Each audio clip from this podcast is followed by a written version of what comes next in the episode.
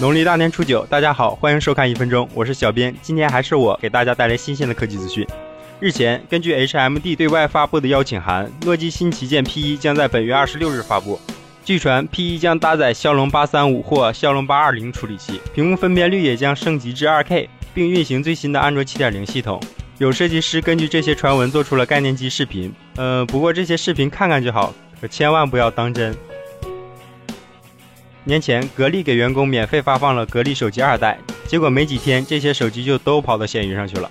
据说事后董明珠小姐大发雷霆，在格力内部发声称，要让这么做的员工再花高价把手机买回来。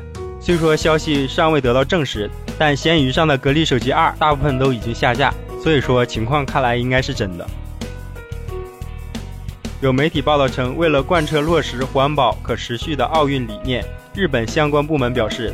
他们将从民众中募捐的旧手机等电器中提炼金属，用来制作奥运会的全部奖牌。这大概需要从三十二万部手机中提炼八吨金属。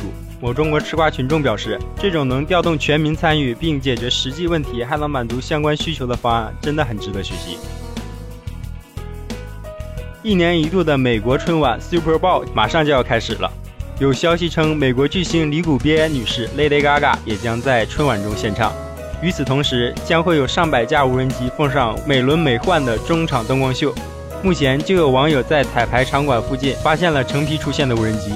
科技与艺术的结合，总能给人带来震撼的感官体验。希望新的一年世界和平。今天是小编上班的第二天，我就不提醒大家扫二维码。拜拜。